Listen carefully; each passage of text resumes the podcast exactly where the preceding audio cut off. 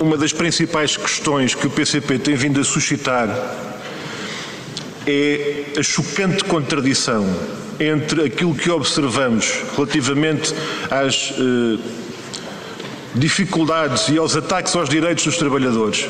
E estamos aqui a falar da TAP desde o princípio.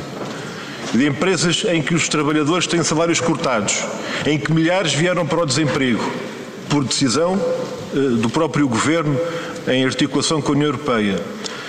E em decisões que são executadas, concretizadas por essas tais pessoas que depois têm estas regalias e estas condições de privilégio.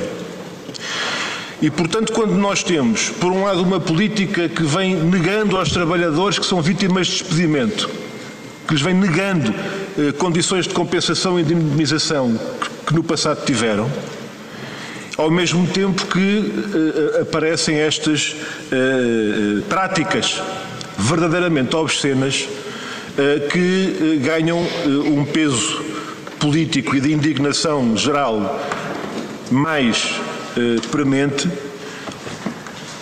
porque, convenhamos, estamos a falar de uma pessoa que ia para o governo. Se, se não fosse isso, provavelmente não estaríamos aqui a ter esta reunião. Mas sobre isso já direi mais alguma coisa.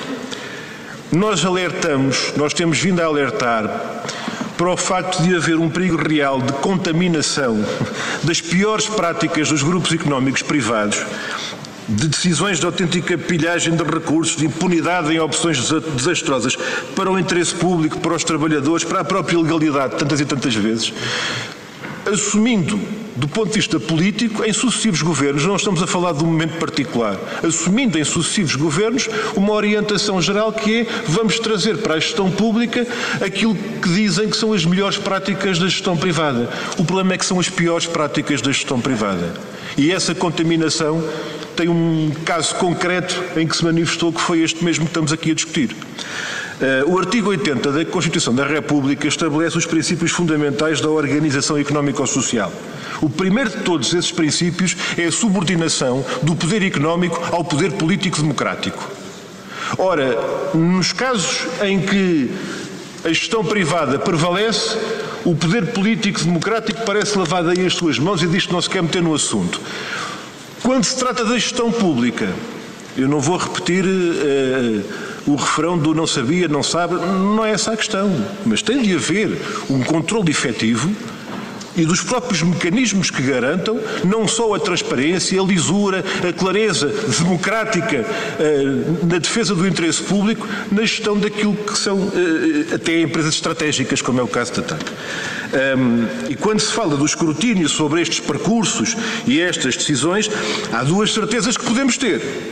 A primeira é que este processo em concreto só aconteceu com este impacto e estas consequências, como eu dizia, porque se trata de uma pessoa que foi nomeada secretária de Estado. E a segunda certeza é que se isto tivesse acontecido numa empresa privada, a gente só estaria a discutir isto um dia quando houvesse uma comissão de inquérito sobre o encerramento dessa empresa. E a gente já passou cá por várias comissões de inquérito onde já vimos estes filmes. Mas é a posteriori, é já na autópsia, passa a expressão, das empresas em causa. Ora, hum, há uma eh, pergunta que o Sr. Ministro ainda não respondeu de forma concreta. E é esta: quantos administradores na TAP, na Caixa Geral de Depósitos, em qualquer outra empresa sob tutela financeira do seu Ministério, quantos poderão estar a exercer funções neste momento em condições de tal ordem que possam abrir a porta a mais situações como esta? Quer dizer, Quantas mais Alexandras Reis poderão andar aí em empresas da sua tutela financeira? Quantas mais existiram? Uh, eu tenho ideia que o Sr. Ministro não sabe, mas a questão que se coloca é se quer saber. E o que é que está disposto a fazer para ficar a saber? Porque uh, o Sr. Ministro nesta reunião, eu vou colocar as perguntas todas, porque assim respondo de uma vez e se não responder a culpa é sua, já não é por causa do tempo. Uh, referiu há pouco, a propósito da engenheira, engenheira Alexandra Reis, e passo a citar, o acordo para a sua renúncia a pedido da TAP. Isto para depois explicar que isso não devia beliscar o currículo profissional da pessoa em causa. Uma coisa é o currículo profissional e outra coisa é o, o, o, que referiu como o acordo para a sua renúncia a pedido da TAP. Eu queria pedir-lhe que nos explicasse que figura é essa de um acordo para a renúncia de um administrador de uma empresa a pedido da empresa que administra. Que as palavras foram suas. E, portanto, ora, isto não pode acontecer porque é ilegal e o Sr. Ministro não iria sequer admitir tal cenário. Ou então o Sr. Ministro eh, eh, pode aqui ajudar-nos a esclarecer esse enquadramento que referiu. Porque então, se é um cenário admissível para o Sr. Ministro, então pode acontecer mais vezes. E nós não queremos acreditar que possa acontecer mais vezes. Da mesma forma, como uh, também não partimos do princípio que o Sr. Ministro admita que possa acontecer mais vezes, haver informações à CMVM ou a outra entidade da autoridade reguladora qualquer, à Autoridade Nacional da Aviação Civil, à, à, à Eurocontrol, à EASA, à ICAO, estou a falar sobre a TAP, não vamos entrar depois noutras empresas sob a sua tutela financeira. Eh, esta, esta situação de haver uma informação oficial reportada a uma autoridade reguladora que potencialmente não corresponde à verdade uh, tem impactos, implicações e consequências que vão para além do caso de uma administradora que se demitiu, como sabe, como, como, como todos compreendemos. E, portanto, há também essa uh, verificação, não apenas do processo que, que, que aconteceu, ou seja, não há apenas a investigação que a IGF pode fazer e outras entidades sobre aquilo que aconteceu com o caso da engenheira Alexandra Reis mas sim, e é essa que é a questão central da intervenção do princípio nesta reunião, sobre a forma como são geridas as empresas em Portugal e a forma como, eh, termino, Sr. Presidente, e a forma como o Ministério responsável pela tutela financeira garante que a presença e a intervenção de representantes do acionista Estado, sem desculpar as empresas privadas que, como já disse, eh, não podem passar impunes e incólumes nesta discussão, mas naquilo que são as eh, responsabilidades dos representantes do acionista Estado, possam ter eh, sob sua tutela financeira, sob sua responsabilidade, a garantia de que isto não, não pode acontecer. Muito obrigado. Muito obrigado, Sr. Deputado Bruno Dias. A palavra ao Sr. Ministro das Finanças para responder. Dispõe de até sete minutos, por favor.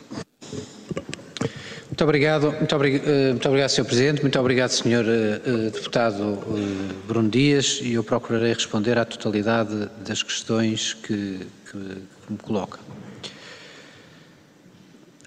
Primeiro, primeira nota, eh, para manifestar total concordância com o Sr. Deputado, eh, chegando lá por um caminho um pouco diferente, mas que é o seguinte. Eu acho que numa empresa, num processo de reestruturação tão importante e tão profundo como o da TAP, é importante que a TAP disponha dos gestores qualificados no que é um mercado aberto e muito concorrencial como o da aviação mas é essencial que haja sobriedade na gestão. É preciso que haja também autoridade da gestão. Isso é um valor muito importante a ser preservado dentro da gestão da empresa. Isso leva-me à concordância com aquilo que o Sr. Deputado aqui referiu, que é não se devem importar, não se podem importar nomeadamente nesta circunstância, nestes momentos, práticas como algumas que nós vimos no setor privado e que eh, são manifestamente desajustadas no contexto que vivemos e são mais ainda sendo uma empresa 100% tida pelo Estado. Segunda questão sobre eh, haverá ou não há mais casos, que casos há, como é que o Ministério exerce a tutela. A, a larguíssima maioria das empresas do Estado, que são mais de 140, são, estão eh, sujeitas integralmente ao abrigo do Estatuto do Gestor Público. E por isso estão obrigadas ao cumprimento estrito das regras que se colocam ao nível do Estatuto do Gestor Público. A questão que se colocou na TAP, que já anteriormente se tinha colocado no caso da Caixa Geral de Depósitos, há uns anos atrás.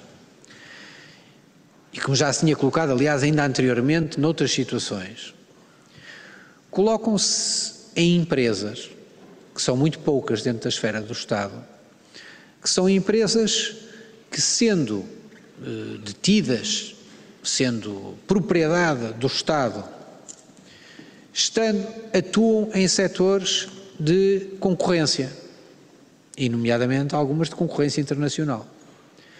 E o que eu acho que há uma das lições a retirar, e até para benefício daquilo que o Sr. Deputado diz, inteiramente a transparência da gestão e do acompanhamento da gestão, é que nós possivelmente o que devemos, nós possivelmente não, o que eu acho que nós teremos que ter é não é um estatuto do gestor público que depois, de certa forma, à la carte, vai se aplicando ou não se aplicando a estas empresas sujeitas à concorrência internacional, mas que tem uma aplicação de um estatuto que está feito para empresas como eh, CPs, como hospitais, como empresas que atuam monopolisticamente nos seus setores de atividade, ou quase monopolisticamente nos seus setores de atividade, estas empresas possivelmente precisam de um quadro legislativo próprio.